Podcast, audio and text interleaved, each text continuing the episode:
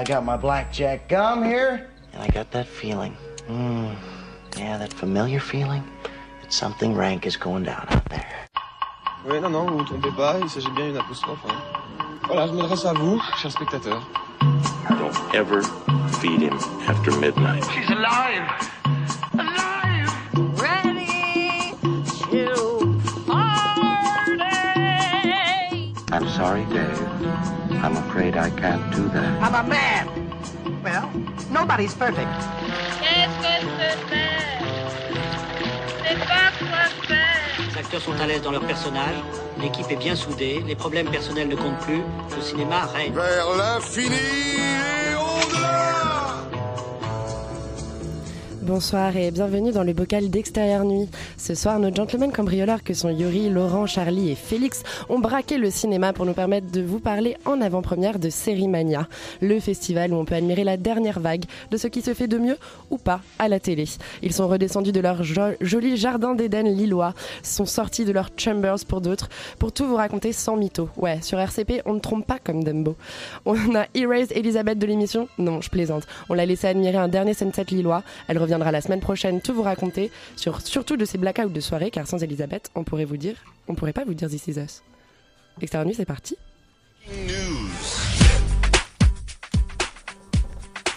Et on commence tout de suite avec le box-office de la semaine. Bonsoir Félix. Bonsoir. Euh, un box-office extrêmement, euh, enfin extrêmement peu surprenant finalement et très américain puisqu'on retrouve en première position Captain Marvel qui fait euh, 354 000 entrées euh, pour un cumul à 2,5 millions. Euh, en deuxième position, sans surprise aussi Us. Enfin, sans surprise, oui, non, parce que euh, justement aux États-Unis, Us a dépassé Captain Marvel. Là, c'est pas le cas. Il se retrouve en deuxième position avec 286 000 entrées euh, pour sa première semaine. Et en troisième position, euh, Rebelle qui voilà tient toujours la route. Et ben avec, c'est chouette, Rebelle euh, était, pas en- était pas dans le box-office la semaine dernière, il me semble. Donc ils sont vraiment montés euh, d'un cran. euh. On a quand même un film français dans le box-office Ouais, cette tout à fait. Euh, pour 175 000 entrées, pour un cumul à euh, 500 000 entrées. Bon, bah plutôt des bonnes nouvelles. Et toi, Laurent, est-ce qu'il y a des bonnes nouvelles du côté du 14h de Paris? Eh ben, je sais pas, je laisserai les gens en juger parce que ça commence par Dumbo qui fait 2056 entrées pour 29 copies, donc une moyenne par copie de 71, euh, qui est suivi de C'est ça l'amour qui fait 600, beaucoup moins, hein, 694 entrées pour 15 copies, donc une moyenne de 46. Euh, et enfin en troisième position Boy Erased qui fait euh, 624 entrées pour 12 copies, donc une moyenne de 52. Euh, tout ça est On relativement est pas mal puisqu'on vous en parle quand même ce soir. Euh. On- je crois qu'on parle un peu de tout ça, oui. Mais malheureusement, on ne parle pas d'un film qui s'appelle Mon frère s'appelle Robert et c'est un idiot qui fait 60 entrées pour une copie, ce qui est quand même Qui, incroyable. qui était en, en sélection euh, à la Berlinale euh, cette année. Et ben écoute, qui a qu'une seule copie qui fait quand même 60 entrées, ce qui est vraiment pas dégueu du tout. Donc peut-être qu'il faut s'y intéresser et aller le voir. Bah très bien. Et ben, est-ce qu'on ira le voir? Euh, Oui, peut-être. Je ne sais Est-ce qu'il y a des courageux qui ont envie d'aller voir euh, Mon, frère, est s'appelle un Robert. idiot Mon frère s'appelle Robert et c'est un idiot. En même temps, c'est mieux que ma sœur s'appelle Robert. Enfin, ou, ou alors là, on aurait pu avoir peut-être un pitch. euh, bah, Chevalier et Las. Palais euh, ont des choses à dire peut-être. euh. ma femme s'appelle Maurice, la suite, ma sœur s'appelle Robert. Sans plus attendre, on va vous parler du premier film. On n'a pas de bande-annonce, mais c'est Gentleman Cambrioleur de James Marsh euh, que Si, vous êtes allé voir. euh, non, on n'a pas de bande-annonce. Que vous êtes allé voir. Non, il n'y a pas de bande-annonce. D'accord, Que vous d'accord, êtes... C'est un scandale sur le plateau. Quoi Bah, Pas de bande-annonce On a une petite, euh, petite erreur technique. Euh, mais euh, vous, toi, Laurent, Charlie et Yuri, vous êtes allés voir le film aujourd'hui. Vous êtes allés voir plus que la bande-annonce manquante.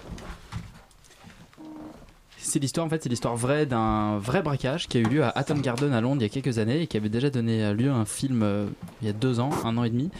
Et euh, ouais, euh, c'est la deuxième, adap- euh, deuxième adap- adaptation de ce fait divers qui raconte en fait l'histoire de cinq braqueurs euh, octogénaires, plus ou moins. Il y, a- il y a un casting fabuleux dans, dans ce film qu'on peut rappeler. Il y a Michael Caine. Il y a Michael Caine, tout à fait. Il y a Tim ou Jim Broadbent, ça dépend Jim- de, Jim de qui l'écrit.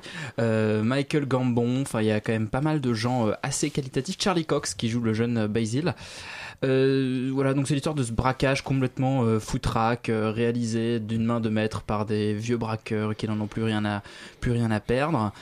Qu'est-ce que c'est long, c'est terrifiant, c'est long, c'est long, c'est long. Tu te sens vieillir en fait avec les personnages, tu te sens au moins aussi vieux qu'eux, c'est terrifiant.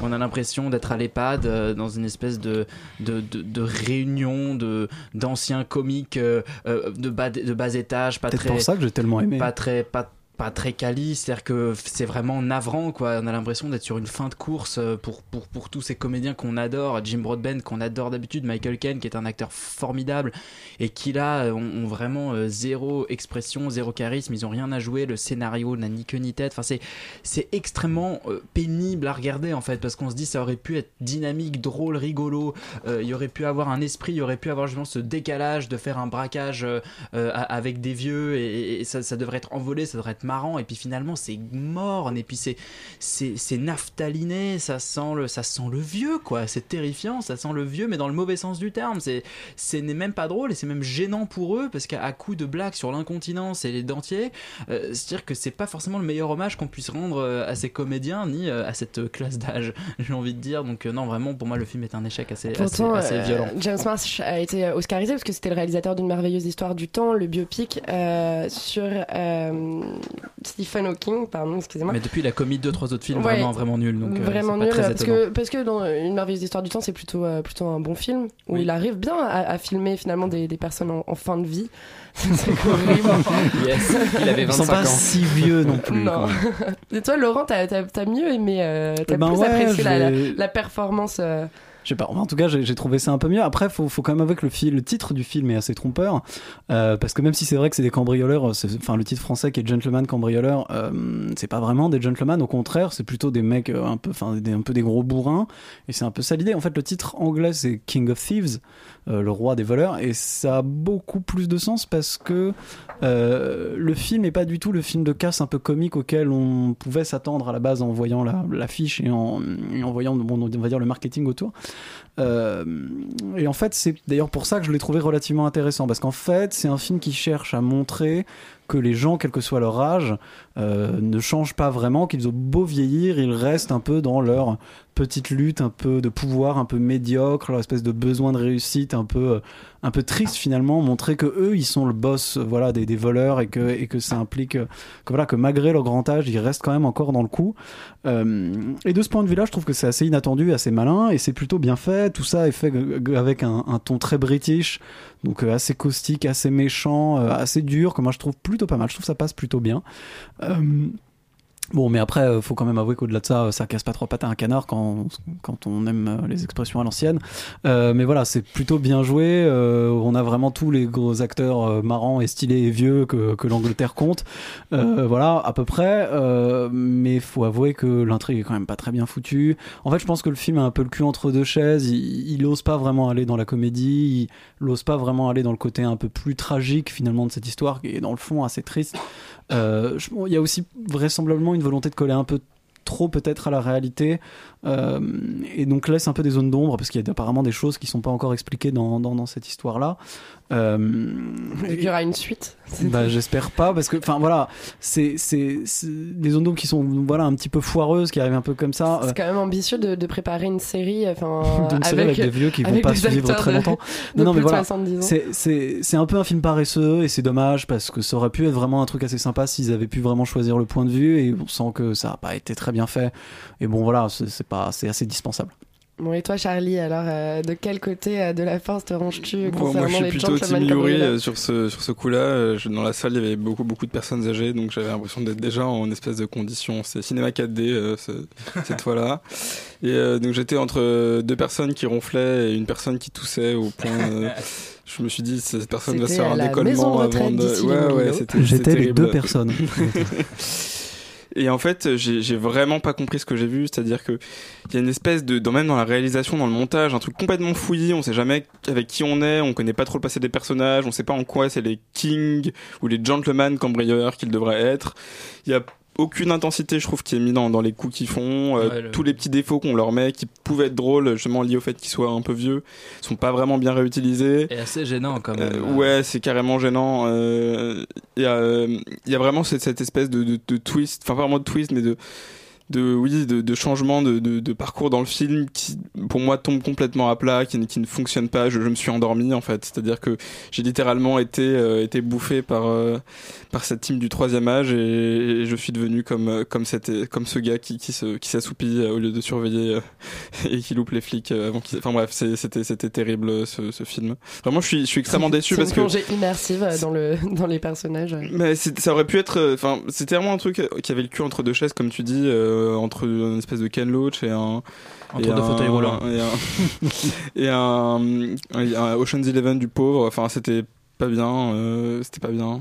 Est-ce qu'il y a désolé. des cascades? Moi, c'est ça, tu vois, qui me perturbe. Je me demande, est-ce que euh, dans ce film-là, ils ont osé euh, faire de non. la cascade? Non, c'est un film de casse vraiment très très calme. hein. Ils ont Ouais. bien préparé leur coup, du coup, ils y courent pas beaucoup, quoi, quand même. hein. C'est pas le genre. Et il y a un côté un peu mastermind où euh, tu te demandes comment ils mais ont justement, réussi. pas non, trop. non, en fait, le film, le film n'est pas un film de casse, en fait. Le euh. film- Mais le film n'est pas vraiment un film de casse, en fait. C'est Bah, justement. un film, un film de rien, c'est un Bah peu oui, c'est Mais sur, ces types voilà qui ont un magot et qui s'entretuent pour et qui sont un peu des sales types et qui sont voilà et qui sont médiocres ça, et qui sont pas un peu des foutu, connards. enfin. C'est pas très bien fait, mais bon, enfin, surtout en fait la promesse du film est, est super est super hypocrite parce que tu t'attends Mm. pas du tout à ça quand tu vas voir ce film et en fait euh, bon voilà c'est pas génial mais Bon, bah alors on va pas vous recommander euh, Gentleman Cambriolard. J'espère qu'on pourra euh, vous recommander euh, le prochain film puisqu'il s'agit de Sunset, le dernier film de Laszlo Nemes. On écoute tout de suite une bande-annonce. Que Laurent va nous chanter directement en hongrois Alors, dans le texte. Écoute, Euh, euh, si je savais parler hongrois, je le ferais. Mais malheureusement, ce n'est pas le cas. Euh, oui, il semblerait qu'on ait des problèmes Ouais, techniques, on a des malheureusement, aujourd'hui. techniques euh, Euh, aujourd'hui et on n'a pas de bande-annonce non plus pour euh, Sunset. En fait, on, on vous passera toutes les bandes-annonces, une petite Bah compile non, à la son, fin il de y a pas de son dans le. à la fin de l'émission. Il y a pas de son Euh, dans le- Il n'y a pas le de son dans les dans le truc, fichiers euh, le qu'on a, ouais. Ah bah euh, écoute, a tout, préparés. tout est bien, Euh, c'est pas grave. Euh, Qu'en as-tu pensé? On peut rappeler donc euh, que Laszlo Nemes c'est le réalisateur du Fils de Saul qui avait été sélectionné à Cannes, qui a, qui a eu le Grand Prix à Cannes même et qui a eu l'Oscar du meilleur film étranger euh, ensuite. Euh, donc en effet, voilà, on partait quand même sur du sur de la réelle de voilà de, de bon niveau et donc ça raconte. qui est un réalisateur hongrois Mhm. qui situe encore son histoire à Budapest, c'est ça? Euh, oui, exactement, et ça parle, et c'est d'ailleurs le- son deuxième film en fait, Ouais. après que son premier film qui avait long-métrage. enfin, ce, ce- ce gros carton. Et ça raconte donc voilà l'histoire d'une jeune femme qui dans les années 1910 revient justement à, à Budapest, à une époque où euh, on est encore dans l'empire austro-hongrois et Budapest n'est pas la capitale de, donc de, de- de- de la Hongrie, qui est un pays qui n'existe pas évidemment, et qui tente en gros de retrouver un travail dans la chapellerie de ses parents qui sont morts quand elle était enfant. Euh, chapellerie qui a été qui porte toujours son nom et qui a été récupérée par quelqu'un par un nouveau directeur. Et, euh, donc en revenant dans cette ville parce qu'elle est partie faire son apprentissage de, chapelier, de chapelière euh, à Trieste qui est encore dans le dans le dans l'em- dans l'empire austro-hongrois à l'époque elle va tenter d'y faire sa place et puis elle apprend peu à peu qu'en fait elle aurait un frère dont elle ne connaissait pas l'existence. Enfin il y a pas mal de mystères un peu dans ce genre là euh, c'est un film qui est très naturaliste en fait. Euh, Il y a un vrai gros boulot de reconstitution sur euh, l'époque, à la fois dans les costumes, dans les décors, dans les personnages, dans les situations même. On a vraiment un peu l'impression d'y être avec à la fois le poids des traditions qu'on imagine dans, l'Empire austro-hongrois de cette époque, le poids énorme des inégalités sociales et le côté un peu euh, voilà euh, monde qui s'effondre un peu crépusculaire du truc évidemment euh, référence au titre Sunset voilà et voilà, on a, on, a, on a un peu l'impression d'être dans ce monde qui va pas tarder à basculer dans la guerre et qui va un peu s'effondrer sur lui-même. C'est vraiment assez bluffant en termes de reconstitution. Moi, j'ai été assez impressionné. Le gros problème, c'est que le film a deux très gros défauts. Le premier, c'est que moi, Attention. personnellement, je trouve ça très mal filmé. Euh, tout est filmé un peu de caméra à l'épaule avec des effets de flou en permanence sur le décor et sur tout le reste. On se cadre en fait en permanence sur le, on, va dire la tête et même souvent de dos d'ailleurs, la tête et les épaules de, de- des personnages et surtout le, personnage principal.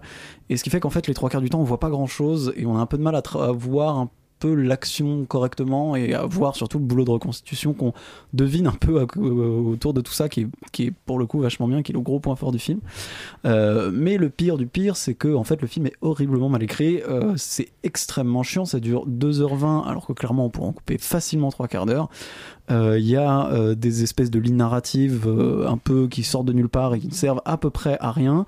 Euh, en fait, on voit que le film essaie de tenir le spectateur avec différents mystères qui sont évoqués. Quant à l'identité de son frère euh, et quant à l'identité la, la- la- comment dire le qui sont certains des personnages qu'on voit qu'on ne connaît pas trop on finit par en apprendre un peu plus etc mais en fait tout ça est totalement forcé au point que ça devient frustrant. Euh, il y a quand même un truc qui est assez incroyable dans ce film c'est que personne, aucun des personnages ne répond jamais aux questions qu'on leur pose. Personne n'a de vraies conversations. C'est-à-dire que en- les gens se posent des questions comme ça pour se parler, ils répondent toujours à côté comme ça dans une espèce d'aura de mystère permanente.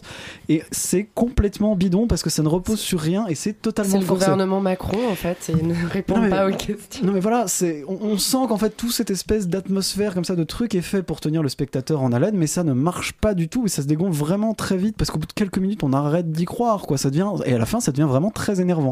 Euh, tellement en fait ce, genre de choses ne- n'existe pas et ne peut pas exister. Euh, et c'est vraiment très triste de voir que quelqu'un qui a aussi bien euh, su capter l'atmosphère, un atmos- une atmosphère et une époque, etc., et aussi bien, mais enfin aussi bien voilà reconstituer cette voilà la belle époque juste avant la Première Guerre mondiale.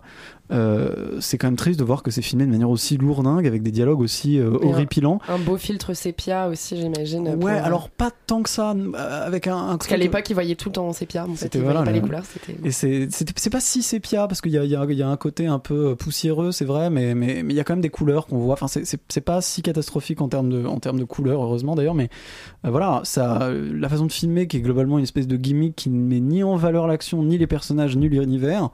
C'est pas très marrant, c'est chiant à regarder, c'est pas très beau à regarder.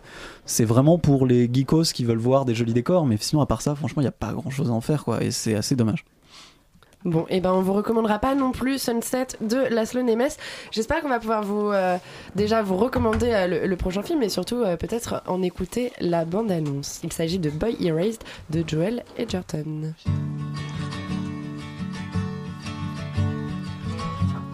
Jared, I want you to do well. I want you to have a great life. I love you, but we cannot see a way that you can live under this roof if you're going to fundamentally go against the grain of our beliefs. Joel Edgerton qui revient avec un deuxième long métrage puisqu'il avait déjà réalisé un film pour Netflix en 2015, The Gift. Euh, J'en avais jamais entendu parler. Euh, mais là, il, vient donc directement au cinéma avec un drame familial avec même Nicole Kidman. Yuri, tu l'as vu Est-ce que tu pourrais nous le pitcher? C'est l'histoire d'une famille, enfin d'un jeune jeune jeune homme, euh, fils d'un pasteur, d'un pasteur dans une espèce de de, de petite euh, ville de l'Arkansas, je crois, enfin de De l'Arkansas, de enfin. l'Arkansas, du Texas, euh, espèce de, de ville un peu pérave, euh, coincée entre entre entre trois rednecks. Euh, le, le, le père est un est donc euh, comme on l'a dit un pasteur euh, très très croyant, très pratiquant. Euh, la mère est une espèce de gourdasse wasp un peu un peu débile. Et le, le père du coup découvre que son fils est gay, ce qui pose problème euh, dans cette euh, société-là puisque évidemment lui les pasteurs euh, c'est un peu emmerdant. Du coup qu'est-ce qu'il fait? Il l'envoie dans une euh, thérapie de reconversion euh, euh, où, euh, où euh, donc le jeune Lucas Hedges va rencontrer Xavier Dolan, ce qui est assez rigolo. J'avais oublié que Xavier Dolan jouait dans ce film, donc on le retrouve un moment assis sur un trottoir. Euh, Le film, en fait, il a plein de bonnes intentions. Il veut montrer quelque chose de qui existe vraiment, qui qui, qui est vrai. Les centres de thérapie de rééducation pour homosexuels aux États-Unis, euh, euh, qui sont tenus euh, par, euh, par des espèces de fanatiques religieux euh, complètement euh, ça existe. C'est un, vrai sujet. Et le problème, c'est que tout est perpétuellement filmé comme une bande-annonce et c'est insupportable. C'est-à-dire que c'est que des séquences clippées, musicales, euh, euh, parce que, en fait, même au début. Euh, Il y, a, il y a une séquence comme ça et, euh, et, et je voilà et elle est passée puis il y en a une deuxième je dis mais attends merde on, le- on a, vous a déjà montré le titre. En fait non le titre vient au bout de 15 minutes de séquences un peu clipesques comme ça. Et euh, reste le jeu des acteurs qui est quand même assez bien. Lucas Hedges euh, qu'on avait découvert dans Manchester by the Sea. Oui, tout à fait. qui euh, donc joue à peu près toujours le même rôle mais bien. Donc euh, il, il est vraiment il est vraiment très très bien. Euh, ce, garçon qui est d'identité euh, qui, qui essaye à la fois de, bah, de faire plaisir en fait il le fait comme à la base pour faire plaisir à ses parents ce qui est quand même euh, assez assez perturbant. Et, euh, et cette la représentation je pense assez juste de, de cette Amérique extrêmement religieuse euh, euh, et, pour qui en fait c'est hors de question que, l'homosexualité existe. C'est même pas et en fait même les parents ce qui est ce qui est intéressant c'est que en fait pour eux c'est même pas c'est même pas quelque chose de grave c'est juste pas possible. Ça, ça n'entre pas euh, en compte en fait dans, dans leur système de valeurs dans leur Et système du de coup, pensée. on est du point de vue de qui? Parce qu'il y avait eu un film un peu similaire dont on avait euh, parlé euh, avec euh, Laurent euh, l'an avec dernier, euh, Chloé comme, oui, Ouais. comme Are, qui Alors avait à peu on près est, le même on est pitch. vraiment on est vraiment du point de vue du, du- de Lucas Helles donc du gamin. Je sais plus comment il s'appelle Jared je crois dans le Ouais. film.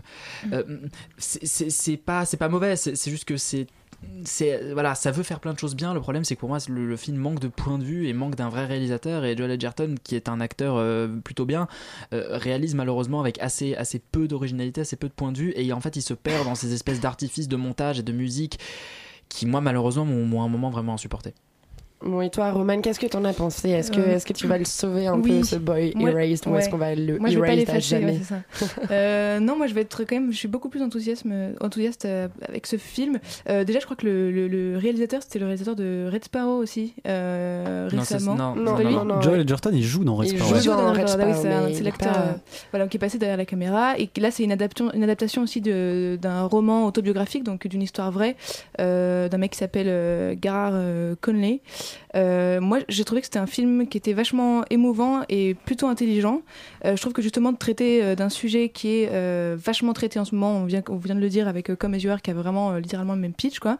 Moi, je trouve qu'il arrive à s'en démarquer beaucoup des films qui traitent ce sujet-là, à commencer par par sa mise en scène, justement. Au contraire, je trouve que il y a une vraie maîtrise, une vraie justesse qui se dégage des images, euh, de tous les plans, notamment par le montage, même s'il y a un aspect un peu clipesque. Je trouve qu'il y a rien de, a rien de gratuit. Je trouve que vraiment la mise en scène euh, accompagne toujours euh, le fond. Il y a une vraie cohésion entre euh, entre le fond et la forme que je trouve assez intelligente. Ensuite, c'est un, film qui a en fait qui se situe dans une époque totalement floue. C'est-à-dire que les, les costumes, on n'a aucune autre indication que les costumes et les décors.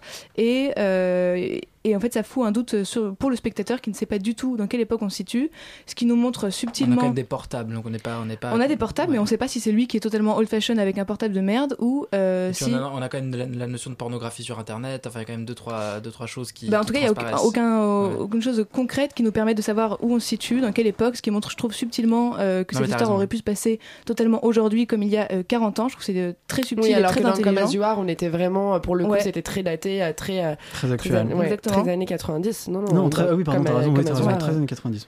Et euh, il y a aussi un film, c'est aussi un film qui a une structure particulière qui n'est pas une structure linéaire, euh, où je trouve que chaque révélation qui est faite au spectateur arrive toujours au bon moment, ce qui fait que le spectateur peut vraiment euh, comprendre le chemin de pensée euh, du personnage et notamment la, toute la, la- la prise de conscience de la manipulation de Love in Action, qui est le programme de thérapie euh, euh, avec un staff totalement horrible, voilà, donc au même rythme que le personnage. Donc je trouve qu'on accompagne euh, vraiment bien euh, euh, le personnage principal et c'est un film aussi qui, qui comme on, on- on l'a dit aussi, comme Yuri l'a dit, qui profite quand même d'acteurs euh, assez euh, grandioses euh, dans les premiers rôles avec euh, Russell Crowe, euh, Nicole Kidman, et aussi dans les seconds rôles où on retrouve effectivement euh, Xavier Dolan qui fait des petites apparitions. Euh, Il y a aussi le chanteur Troy Sivan qui, euh, qui signe aussi la BO. et le bassiste des Red Hot Chili Peppers Ah, Flea. exactement. Flea. Et ouais, c'est ça. Et euh, enfin, il y a vraiment, et tous sont, euh, sont, sont, sont, sont vraiment à leur place, je trouve. Euh, Il y a une C'est c'est une direction réunion ouais, d'homosexuels. Les, les anciens homosexuels qui ont fait la, la thérapie reviennent du coup Exactement. l'écran. Bah, et pourtant, ils, sont tous, ils sont tous super dans le film. Il y a une, aussi une direction photo que je trouve splendide, donc bravo au chef opérateur. Et voilà, on peut aussi noter que c'est un film qui, qui souffre encore de la censure puisqu'il n'est pas autorisé à diffusé au Brésil suite à l'élection d'un président homophobe. Voilà. Très bien, c'était le moment euh, engagé de euh, Roman pour euh, le cinéma. On va passer au prochain film qui est le dernier film de Tim Burton. Il s'agit de Dumbo. On écoute une bande-annonce.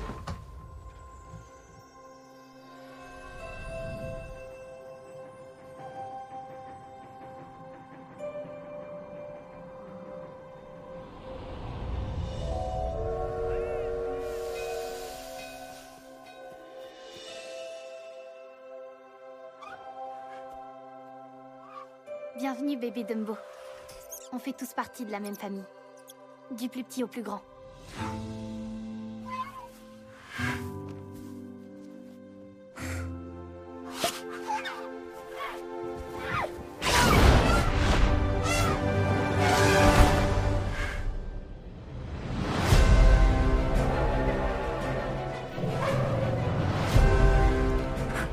On aime, euh, on voulait vous laisser euh, le plaisir euh, d'écouter cette merveilleuse bande-annonce en VF. Pour vous, chers auditeurs qui nous écoutez depuis un moment, vous savez que c'est rarement bon signe quand on vous balance la bande-annonce en version française.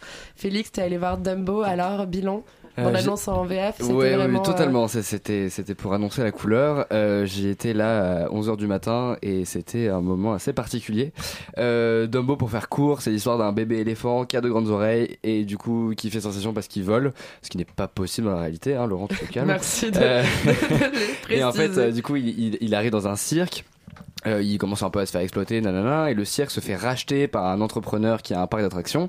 Euh, et c'est là qu'on commence à, à sentir le, la, cap- la capitalisation, un espèce de truc un peu louche qui se traîne. Euh, voilà, c'est un peu mystérieux. C'est pas du tout cliché. Opération Euh, de fusion-acquisition euh, circassienne. euh, totalement. En fait, c'est un film de finance. En fait, c'est le margin call de, de C'est le. Big Short de Disney. Ce serait génial. Euh, c'est un film de Tim Burton avec Colin Farrell, Michael Keaton qui fait son grand retour chez Tim Burton après Beetlejuice et les deux Batman. Bah ouais, ouais, c'est ça, ça faisait un moment qu'ils avaient pas totalement, et il aurait pas dû. Euh, Danny DeVito, oui, qui lui aussi revient Qui fait son grand retour tout court tout court, mais pareil, on se questionne un peu. Et j'ai cru voir Eva Green dans le Oui, film, oui, je suis pas est- sûr. est, Euh, euh, je crois qu'elle a un peu oublié de jouer, mais voilà, c'est un petit détail. Euh, pour faire un peu mettre les choses au clair, moi je suis quelqu'un qui, a- qui a vu Dumbo il y a très longtemps, à l'époque où je portais encore des couches, donc c'était à peu près la semaine dernière, quoi. Et, et du coup, là, je vais pas être hyper efficace au niveau des comparaisons entre les deux films parce que je me rappelle pas trop trop, mais de ce que je me rappelle. Il y a un vrai changement au niveau de l'histoire. Et, et c'est là qu'il s'agit beaucoup plus finalement d'un remake plus qu'une adaptation bête et méchante euh, comme euh, Disney euh, le, le fait. Euh, puisqu'ils ont un peu tout changé même au niveau du parc d'attractions etc dans mes souvenirs il n'y a pas ça dans le Dumbo original je crois. Euh, donc euh, on pouvait s'attendre à une espèce de petite surprise. En fait pas du tout. Et c'est pour ça que je vais passer très rapidement sur le film. C'est très mauvais. Tout est attendu. Il n'y a pas d'émotion du tout. Il n'y a aucune surprise parce que tout est convenu tout est cliché. Les personnages sont antipathiques parce que justement ils n'ont aucun développement. On peut pas du tout s'attacher à eux. Tout est carré. Bref essaye beaucoup plus de faire de l'argent que de vendre du rêve et c'est un peu décevant euh, Disney étant voilà parti pour faire ça euh, sur euh, pas mal d'années je oui, pense bah, c'est ça. Le problème, c'est que là, Disney, ils viennent de s'engager dans des tournages en live action de Ouais. beaucoup de leurs classiques. Dumbo, on attend le Roi Lion. Il y a Aladdin qui arrive aussi. je pense que c'est pas une bonne idée Euh, ouais, c'est pas Non, très bon. c'est pas de- très, très bon bien du tout. Et Tim Et- Burton, qu'est-ce qu'il lui prend alors? Parce que Charlie et la chocolaterie, c'était. euh, Eh ben, extraordinaire. Eh ben justement, c'est une, c'est une vraie question et j'ai deux questions d'ailleurs pour lui. Pourquoi avoir adapté l'univers de Dumbo? Parce que je trouve que c'est un univers qui lui correspond pas du tout. Autant sa première tentative avec Alice au pays des merveilles, euh, on pouvait comprendre parce qu'au niveau de l'univers, le pays des merveilles, il y avait quelque chose qui se, qui se Enfin, il, il était, il était beaucoup plus à, à- à même, même avec, enfin, d'y apporter son style. Euh, il y avait quelque chose qui ressemblait à Tim Burton. Bien sûr. Euh, et la deuxième question, c'est surtout pour la- pourquoi le CGI Parce que Burton, c'est quand même quelqu'un qui est manuel. Il fait du stop motion, il fait du, du graphisme. Enfin, c'est- il a, il a une patte, une vraie patte Alors, il faut que tu artistique. nous expliques ce que c'est que le CGI. Alors le CGI, bah, c'est tout simplement les effets spéciaux, les fonds verts, etc., qui sont d'ailleurs dégueulasses et c'est de pire en pire dans toutes les superproductions. Enfin, c'est vraiment une catastrophe. Et du coup, je ne comprends pas pourquoi Burton euh, s'efforce à faire des films comme ça, alors que euh, sa vraie patte, euh, justement. Enfin, on va dire que sa créativité et son univers euh, explosent quand il est beaucoup plus manuel et qu'il est beaucoup plus terre à terre avec son sujet, plus que des effets spéciaux partout. Mais le vrai problème en fait du film, c'est surtout que le personnage principal, c'est pas du tout Dembo, mais en fait c'est le cirque et les personnages de Colin Farrell, etc. Et ce qui fait que du coup déjà le film s'appelle Dumbo et donc euh, on se dit qu'ils ont un peu raté quelque chose. Euh, mais en plus l'enjeu principal qui lui reste le même, à savoir Dumbo qui cherche à retrouver sa maman, Oui. est pas du tout porté en fait par un personnage fort puisqu'il est porté par un personnage qui est pas du tout essentiel pour le récit, quasiment juste une mascotte en mode Eh, regardez il y a Dumbo il vole c'est marrant. Euh, mais du coup on se pose vraiment la question de ce qu'on est en train de regarder, ce qu'on suit euh, et en fait le film est constitué que de plein de micro enjeux justement des histoires de cette famille, mais on, manque un espèce d'arc narratif fort qui va accrocher le spectateur et nous faire euh, continuer à regarder le le film sur la longueur. Du donc coup, un documentaire sur la famille Pinder euh, à retrouver. Ouais, euh, alors une famille, euh, genre, euh, la mère est morte, machin, le père a du mal. à- Enfin bref, c'est vraiment, c'est une catastrophe. Mince. Et, bon, et ben on, on clôture la partie cinéma sur une catastrophe signée Tim Burton pour vous parler du festival Sérimania qui a commencé vendredi dernier à Lille, qui se poursuit encore jusqu'à samedi. On avait la chance d'y être en fait jusqu'à encore ce matin. Euh, on écoute une petite bande annonce du festival euh, pour introduire un peu les séries dont on va vous parler.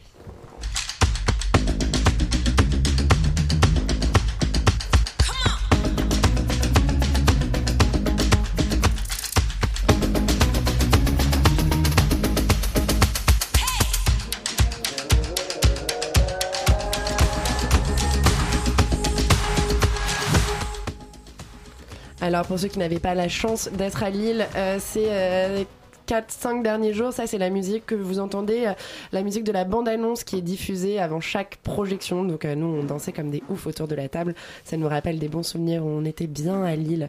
On va vous parler euh, en premier d'une série produite par Arte, enfin qui sera diffusée sur Arte les 2 et 9 mai prochains. Il s'agit de Eden, réalisé par Dominique Moll. Dominique Moll, le réalisateur du fameux Harry, un ami qui vous veut du bien.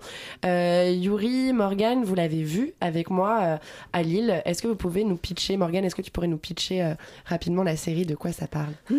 Bah, en gros, Eden, c'est euh, ça parle de, la crise migratoire. Voilà, c'est un point. Il y a pas mal de personnages, euh, différents personnages. Il y a quelqu'un qui travaille pour l'Europe et qui, dans une, à partir d'une société privée, va construire des camps de migrants. On va raconter l'histoire de migrants, de, migrants riches, de migrants pauvres. Et voilà, il y a pas mal de personnages qui permettent de définir des situations que peuvent vivre euh, les migrants et euh, voilà je C'est une je série pas chorale ouais, avec plusieurs personnages et plusieurs histoires qui se qui se répondent et qui, qui sont plus ou moins liés et qui, et qui vraiment, comme tu dis, dressent un vrai portrait d'une situation avec euh, des, des points de vue différents et assez intéressant. Mm, C'est une mini-série de 6 épisodes de 45 minutes. Nous, on a eu la Qui chance sera de voir... diffusée sur Arte. oui, sur Arte les 2 et 9 mai. Euh, on a eu la chance de voir les deux premiers épisodes. Peut-être, Yuri, tu peux nous parler un peu des personnages euh, principaux qu'on a eu la chance de découvrir dans Alors on suit, euh, on suit euh, un, un jeune, bah, je, sais pas dans quel ordre, mais on, on suit donc un jeune Syrien qui s'appelle Bassam, qui est recueilli dans une famille euh, allemande, ce qui va créer des tensions avec le fils de cette famille. On suit également un couple syrien, donc un médecin réfugié politique qui détient des informations sur des opposants au régime de Bachar el-Assad. On va également suivre un petit garçon qui s'appelle Amaré, qui est, je crois nigérian, Ouais, et qui va s'enfuir en fait du camp sous- avec l'aide de son frère et son frère camp euh, de réfugiés du en camp de Grèce. réfugiés en Grèce dans il est dans, lequel il est d'abord promis un avenir euh, plutôt enfin pas trop mauvais mais euh, avec un concours de circonstances il se retrouve euh, sur la route seul et sans, ressources.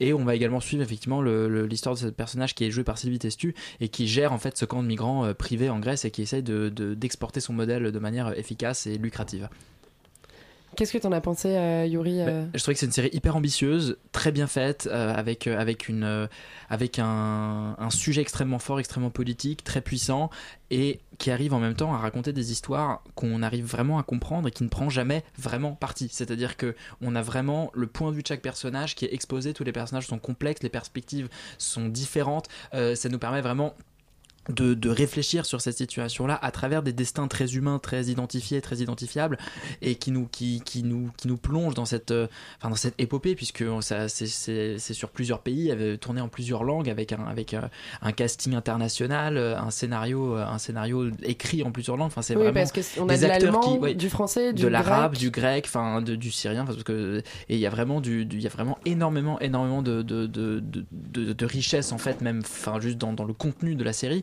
Euh, elle est elle est très finement réalisée, je trouve, par Dominique Moll qui fait vraiment un travail euh, minutieux, assez assez bien pensé, très très propre. Alors évidemment, c'est pas exempt de défaut. Il y a il y a un perso- le personnage de Sylvie Testu qui est un peu plus faible que les autres, mais néanmoins il représente quelque chose d'intéressant, ouais. qui représente quelque chose d'intéressant d'un point de vue euh, d'un point de vue de l'analyse de, de, de, de, de la société, de de ce que le film Oui. veut raconter. Ouais, parce que euh, ce que ce qui veut dire ce personnage, c'est que euh, voilà, elle a une société privée qui gère un camp de migrants, ce qui évidemment n'existe pas. C'est vraiment un pas de côté Alors ça existe, mais pas encore en Grèce en fait. L'Union Voilà. européenne a euh, déjà testé ce modèle-là dans certains pays, d'accorder des, des mandats à des entreprises privées pour Voilà, gérer mais- euh, camps mais- de mais réfugiés. pas en Grèce. Mais pas en Grèce, donc c'est là il y a un- une voilà, liberté il y a- fictionnelle. ouais. Voilà, exactement. Et, euh, et du coup, euh, ce qui est assez intéressant, c'est qu'on on ne sait pas si ce personnage est réellement sincère dans sa démarche ou est-ce qu'elle veut gagner de l'argent. En tout cas, son patron veut plutôt gagner de l'argent parce qu'il est vraiment sur euh, des idées très euh, voilà de rendement, de euh, comment ça va marcher, de comment on va rapporter de l'argent avec ces camps de migrants. Non, ce que je trouve vraiment intéressant avec la série, c'est que justement ce soit une série. Mm. C'est-à-dire que euh, si c'était un long métrage, je sais pas si on aurait eu autant de trajectoires et si on aurait pu si on avait pu raconter une histoire aussi complexe.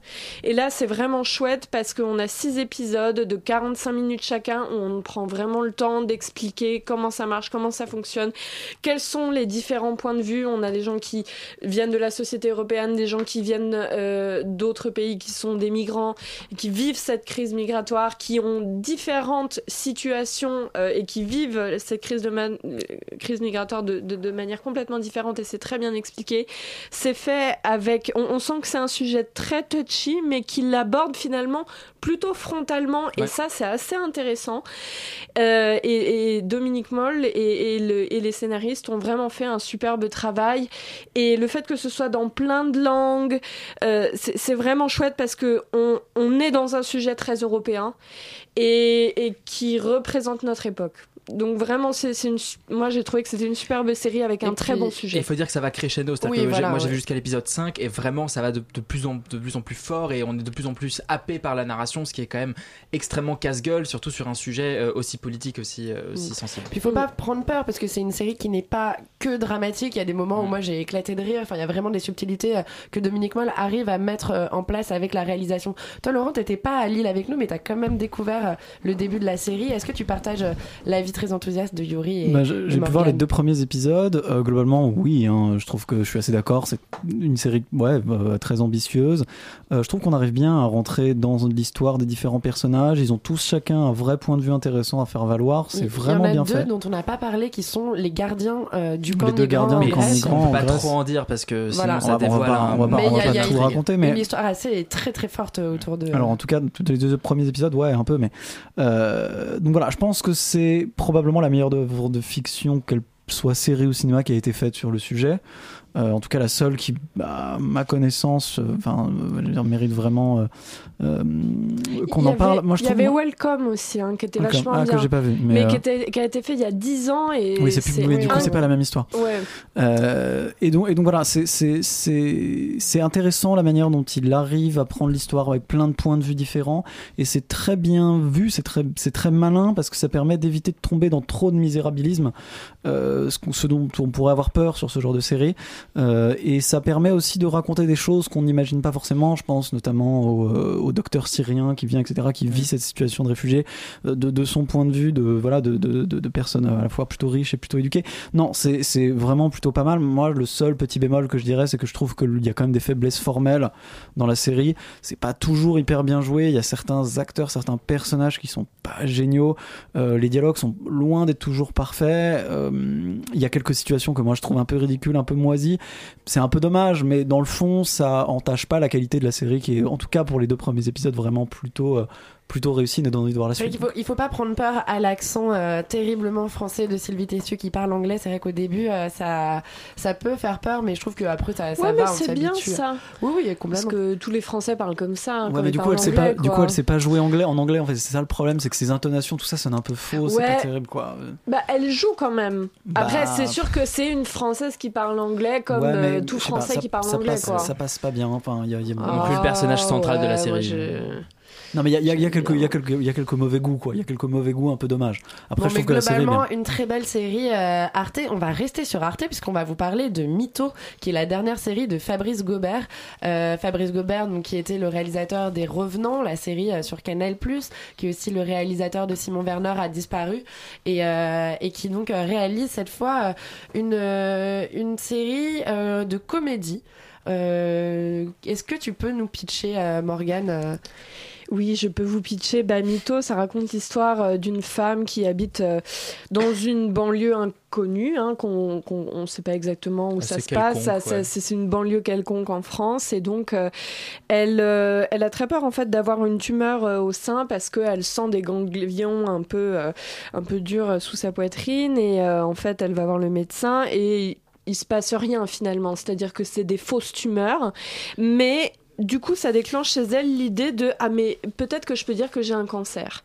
Et donc en fait, elle le dit à son mari dans un moment un peu de euh, où elle se où elle se sent pas écoutée, où Ouais, elle se pour camper le personnage qui est interprété par Marina Hunt, c'est comme une mère de famille de trois enfants qui ont Voilà. l'air tous plus insupportables les uns que les autres, mariée à Mathieu Demi euh, qui euh, en branle pas une, qui- Bah, oui, si. Enfin, il en...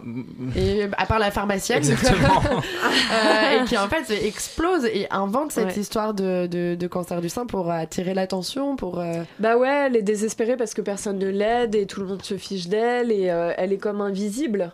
Et euh, cette histoire de cancer, en fait, lui fait. Bah, ça, fait qu'on la regarde, ça fait qu'on fait attention à elle, ça fait qu'on la considère tout simplement. Et voilà, ça c'est le pitch de la série. Et euh, moi, je, trouve ça très bien. Euh, Fabrice Gobert fait une super série là-dessus. Euh, je pense que on en avait discuté avec Elisabeth, qui n'est pas là ce soir, mais qui avait dit quelque chose de très intéressant. Elle avait dit, voilà, c'est un peu l'histoire d'une... Effectivement, cette femme, elle habite dans une banlieue qui est un petit peu quelconque, et, pour se faire remarquer, elle a besoin de s'inventer cette histoire. Et ça, elle disait, voilà, Fabrice Gobert, il a besoin de parler de ces banlieues qui ont besoin de se faire reconnaître, en fait, de ces endroits Oui, on de est la dans la même banlieue pavillonnaire que dans Simon Bernard a disparu, c'est-à-dire un endroit Voilà. qu'on a très, beaucoup beaucoup de mal à localiser. Euh, ça peut être très bien dans la banlieue de Valence comme dans la banlieue de Brest. Euh, et c'est vrai que c'est c'est très intéressant. Moi, j'adore être complètement perdu. On est du coup, on est forcément avec nos personnages puisqu'on peut pas du tout divaguer en disant ah oui, mais comme c'est dans les Alpes, ah oui, mais comme c'est au bord de la mer, forcément, euh, c'est euh, c'est ceci, c'est cela. Toi, Yuri, qu'est-ce que t'en as pensé de, de cette Eh ben, j'ai trouvé ça archi efficace, hyper surprenant, euh, c'est pétillant, c'est drôle, c'est cynique, c'est satirique, enfin c'est c'est une excellente surprise en fait en termes de série. Et je trouve que là pour le coup, enfin c'est vraiment un coup euh, un strike assez formidable d'Arte sur ces deux séries qu'on a vues qui, qui ont été diffusées à un jour d'intervalle, Euh, vraiment et, et- et la salle était conquise quoi, ça riait vraiment euh, de bon Ah cœur. Ah, et, ben dans un rire qui est toujours qui est toujours un peu cynique, un peu un, un- un peu satirique mais en même temps toujours avec ses personnages, c'est-à-dire que les personnages sont tous un peu un, ils ont tous leurs défauts mais en même temps ils ont tous aussi énormément de qualités c'est à dire qu'ils sont tous énormément très très attachants et même Mathieu Demi qui, qui aurait pu être dépeint comme un gros connard qui trompe sa femme qui en a rien à foutre de ses enfants enfin finalement non il a, il a une sensibilité il a quelque chose il est il est il est beau dans ce dans, dans ce côté de loser photographe qui organise le festival Arty de la photographie amateur qui est un des plans les plus drôles de, de, de- de- Je- du premier Mais épisode tu vois, je- là, je sais pas si je serais d'accord avec toi. Genre, ce personnage, il est détestable quand même, tu vois. Mais tant mieux qu'il soit détestable. C'est-à-dire que c'est un personnage qui est d'accord. débile et tant mieux, Mais en tu soi, vois. tu pourrais dire que Marina Hans est détestable aussi parce qu'elle parce qu'elle invente ce mensonge et, et- quelque Mais part elle s'enfonce au dedans et, à aucun moment elle trouve la force de dire Mais la au vérité. contraire, la, la fille, euh, bah, c'est ce qui est dit à un moment dans la série, c'est-à-dire que euh, elle a tellement de boulot, elle a deux boulots par jour, c'est-à-dire son boulot euh, où elle, en fait, c'est elle qui ramène de l'argent à la maison, c'est pas son mec. Et, et puis euh, quand elle rentre chez elle, en fait, on se rend compte qu'elle fait tout, le, le la, vaisse- la, la lessive, le, le la vaisselle. Se taper la pharmacienne, euh, c'est voilà. du boulot quand même. Ouais, et voilà. Et en fait, le mec, et à part euh, faire de la photo et aller se taper la pharmacienne, il, il fait rien. Donc euh, tu la ouais, comprends quand même cette, dehors- euh, cette dehors- femme. en dehors et elle de- est, Ah, elle est bonne, elle est gentille, tu vois. En dehors de ce rapport de couple, euh, et on peut parler peut-être des autres personnages de la série qui sont très forts, par exemple les personnages des enfants, Oui. où euh, il y a quand même deux personnages un peu en contre-figure qui sont euh, le fils qui est- s'identifie, qui est queer en fait, qui s'identifie en, en tant que femme. Alors c'est et, pas exactement défini mais euh, et la, et la fille qui, elle, alors n'est pas, euh, n'a pas de, de changement de genre, mais a un look très émo, cheveux courts, euh, qui Très rebelle, masculin, ouais. très, très, masculin. très masculine. Donc c'est vrai qu'il y a des inversions et ça c'est le génie de Fabrice Gobert à la réalisation qui arrive à twister parce que là on, on vous parle d'un pitch qui n'a pas l'air très sexy comme ça, mais il faut voir porter à l'écran le génie de la réalisation, comment il arrive à mettre en place. euh, formellement c'est assez magnifique quand même. Cette famille. il- ouais, cette famille. qui a, qui a- des personnages extrêmement différents et ça c'est très intéressant parce qu'on a souvent l'impression dans les films par exemple je pense à Mustang où il y avait cinq sœurs qui, qui vraiment se ressemblaient qui avaient pas de personnalité etc là au contraire il dresse le portrait d'une famille avec des frères et sœurs avec des parents qui ont des personnalités très euh, très différentes très distinctes Et il y, a- un moment de comédie musicale dans le deuxième épisode, mais qui est formidable. C'est-à-dire que ça vient, c'est totalement inattendu, et puis les, les Ouais, personnages commencent à chanter. Il ose tout, euh, il ose tout, Fabrice Gobert, et c'est ce qui fait euh, le, C'est même le à ça qu'on le génie, reconnaît. euh, le génie de cette série dont nous avons eu la chance de découvrir les deux premiers épisodes. Il y en aura six qui seront diffusés en automne prochain sur Arte. Donc il va falloir attendre, euh, attendre longtemps avant de voir la suite. On va quitter un peu Arte pour vous parler euh, de séries euh, Netflix, puisqu'on vous va parler de Chambers de Léa Rachel qu'on a découvert euh, hier soir en avant-première avec euh, Morgan. Le, la série sera diffusée, la série sera diffusée euh, en avril. Sur Netflix. C'est une série qui est vendue euh, avec une, une star de cinéma, puisque c'est Uma Thurman. En tout cas, c'est le marketing de la série. Nous, on a trouvé que c'était un peu survendu comme marketing, parce que Uma Thurman, dans les deux premiers épisodes qu'on a eu la chance de voir, on la voit quoi 10 minutes? Oui, voilà. En fait, moi, je me, je me suis dit, mais on s'est pas trompé de série. Il y a vraiment Uma Thurman dans la série parce qu'elle arrive au bout de 20 minutes, quoi. Ouais, Enfin, même, même euh, pas, ouais, au bout de, de la plus de la moitié du premier épisode. Mm. Alors pour pitcher rapidement, c'est l'histoire d'une jeune adolescente de 17 ans qui euh, va avoir succomber à une crise cardiaque euh, lors de son premier rapport sexuel. Euh, elle a une grève de cœur et, et lorsqu'elle, on la retrouve une fois qu'elle a été greffée, transplantée cardiaquement, et en fait elle commence à ressentir des choses de ce cœur qui est le cœur de la fille de Uma Thurman qui donc la famille de, de, de cette fille décédée dont elle a reçu le cœur vont venir euh, lui proposer euh, une bourse scolaire pour étudier dans le lycée d'une autre ville voisine euh, dans cette espèce de désert du Nevada Ça va extrêmement compliqué quand même. hein, Ouais, c'est- assez compliqué à pitcher parce qu'en fait, il se passe à la fois tout et rien. C'est un méli-mélo de, de plein de choses.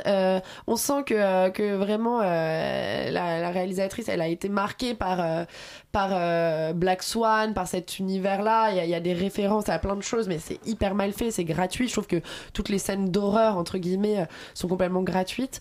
Euh, et puis ça va, ça va un peu nulle part, quoi. Pour l'instant, euh, on comprend pas grand chose à ce qui se passe. Alors, c'est- il y a un mystère Ouais. sur la mort de la, la jeune fille dont, euh, dont elle a hérité du cœur, mais euh, on a l'air un peu de s'en foutre en même temps. C'est très inconfortable cette série. euh. Ouais, bah, c'est-à-dire que pour moi, ça part sur une idée un peu débile. C'est-à-dire que à partir du moment où tu te fais transplanter un cœur, tu ressens les émotions de l'humain qui avait le cœur précédemment. Genre, c'est un peu. J'ai l'impression d'entendre un enfant de 8 ans, quoi. Enfin, c'est un peu triste. Non, mais je- tu vois, je, je. Alors. Ça pourrait être un début de série et puis elle pourrait raconter quelque chose d'intéressant. Je sais pas, elle pourrait raconter euh, le deuil ou le- la reconstruction après la maladie. euh, Mais partir fi- sur un truc fantastique, j'en sais rien. ou même partir, tu vois. Mais en fait, le truc, c'est que là, elle raconte rien. Et en fait, euh, ce, ce- ce- le début de cette série, c'est juste un prétexte pour euh, faire un, un, un teen movie horreur, tu vois.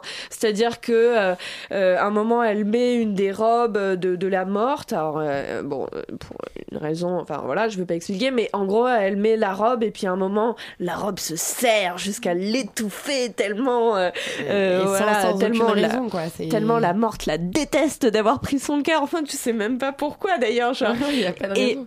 Alors après, il y a un truc qui est, très bizarre dans la série et moi j'ai- j'aimerais voir quand même les prochains épisodes pour savoir de quoi ça parle parce que donc en gros, à un moment il y a une cérémonie en fait pour euh, se purifier de la morte, c'est-à-dire que la famille de la morte organise cette cérémonie là pour lui dire au revoir, pour l'accompagner, je sais pas trop quoi. Bon ça, ça a l'air d'être un truc un peu euh, que- comme si cette famille-là, en fait, elle appartenait à une secte.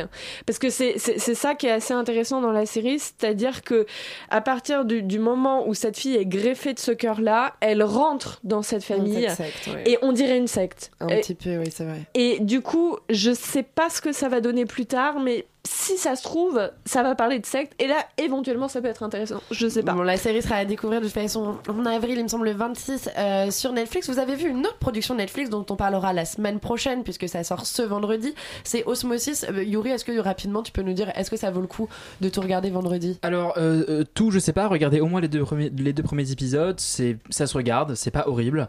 Ça, c'est intrigant. Moi, je, en tout cas, moi, je vais regarder la suite pour pour savoir à peu près comment ils arrivent à dénouer un peu ce schmilblick. Mais mais c'est pas mal. C'est une bonne tentative. Après, euh, reste à voir comment ça se développe euh, dans la suite de la série. Bon bah ça sort ce vendredi, on vous en parlera la semaine prochaine. On va refaire un petit tour côté euh, de la fiction de série Mania, la fiction anglaise, puisqu'on a eu la chance de découvrir la dernière série de Shane Meadows et Jack Thorne, The Virtues, qui était présentée donc en avant-première. On a vu les deux premiers épisodes.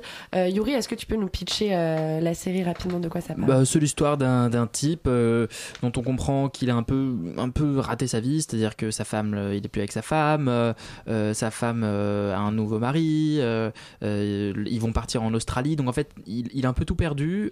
Ça commence par une scène assez déchirante où il dit au revoir à son fils Et, euh, et puis en fait, il se bourre la gueule et, et il, et il- il se met très très mal. Donc là, c'est une grande, grosse, grosse, grosse séquence de environ euh, 10, 15, 20 minutes d'alcoolisme pur. Mais euh, bah, parce que sa et de- femme et son fils partent en Australie. hein. oui, oui, exactement. Ouais. Et, du coup, il, il, se, part il- très très loin. Ouais, quand il même. se met, il se met super mal. Donc ça, c'est, au début, on a un peu peur quand on voit un peu ce début-là.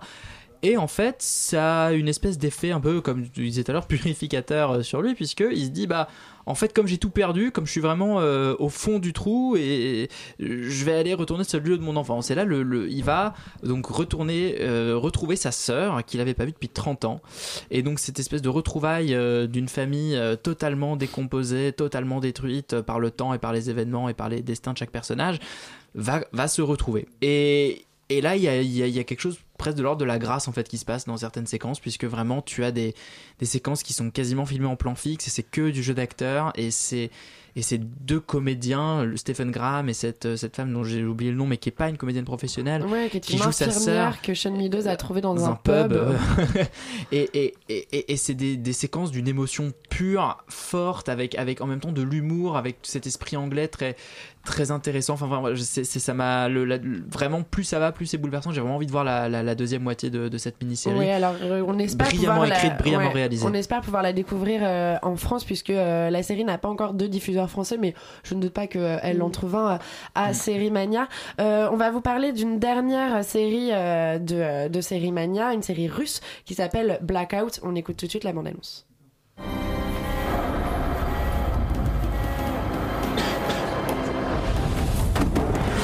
Да как звать? Немец. Боевал, только под обстрел. Как дембельнешься, немец? Найди меня, Батуй. Alors Yuri va être capable de nous traduire euh, cette mer- merveilleuse bande-annonce. euh, Oui, ça parle de vodka. ça, ça parle toujours de vodka. Alors, Blackout, c'est l'adaptation d'un roman. Euh, ça se passe dans les années 90 en Russie. C'est une série très nostalgique. Euh, Yuri, peut-être que tu peux nous la pitcher. euh, En fait, ça parle de, ça, ça- ça traite d'un sujet qui est assez intéressant, qui est la mafia afghane. Ce qui est en fait le, la, dé- la dénomination d'un groupe d'anciens soldats qui, au retour de la guerre d'Afghanistan, se sont coalisés en mafia euh, et qui ont ces espèces de codes d'honneur et d'appartenance assez puissants et qui ont été vraiment très importants dans les années 90. Euh, le film démarre sur un braquage, un convoyeur de fonds, euh, German, qui euh, va braquer ses collègues, des vétérans de la guerre d'Afghanistan. Il va leur, il va leur voler tout, tout, tout leur argent, ce qui va évidemment mécontenter plus d'un euh, politicien corrompu euh, de la ville. Et finalement, ensuite,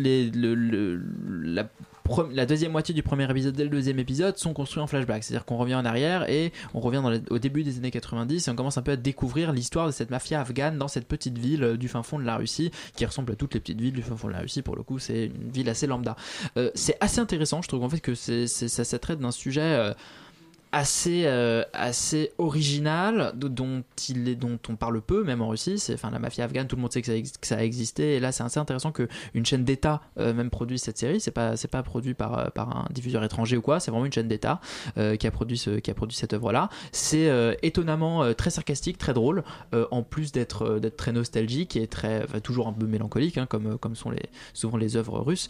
On est et on est dans dans, dans dans un portrait euh, assez, euh, assez cynique quand même de, ce, de, ce- de cette après-guerre d'Afghanistan et en fait des conséquences qu'elle a eues sur euh, tous ces gens euh, qui l'ont faite. Donc à la fois d'un point de vue positif, puisqu'il y a cette fraternité qui est un peu qui est exaltée, cette, euh, cet esprit d'appartenance, de groupe, euh, euh, avec une petite vibe un peu crypto-gay, parfois assez amusante, avec ce personnage qui a une moustache quand même assez, assez particulière.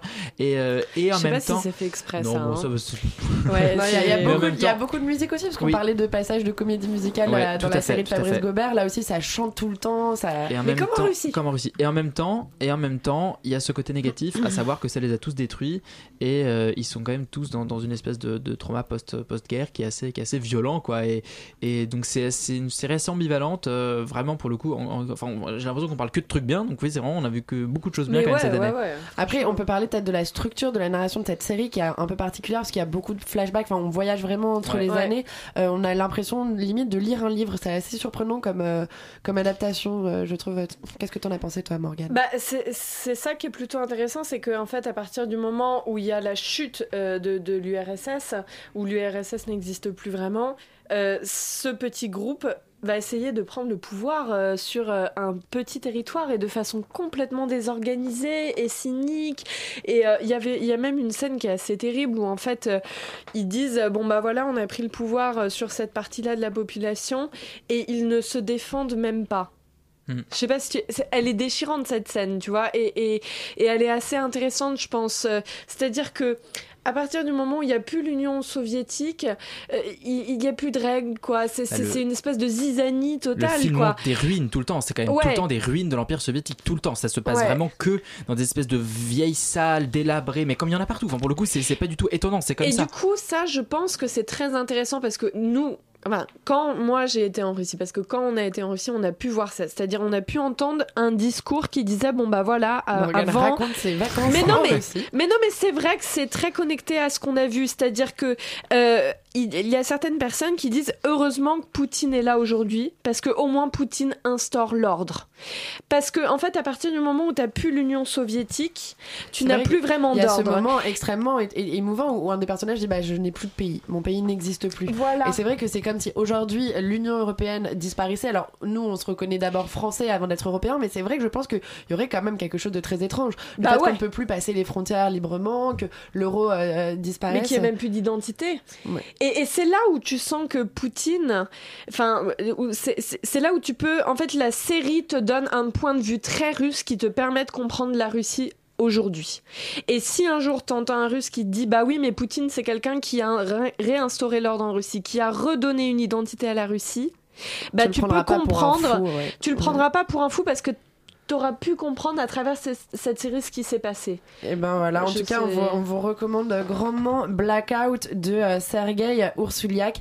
Il y a bien sûr d'autres séries euh, qu'on a eu euh, la chance de découvrir, mais on, on vous en reparlera la semaine prochaine, puisque le festival continue jusqu'à samedi. Avec une série de surf. Voilà, avec une De série, première c'est qualité. c'est Les Revenants Fit Camping.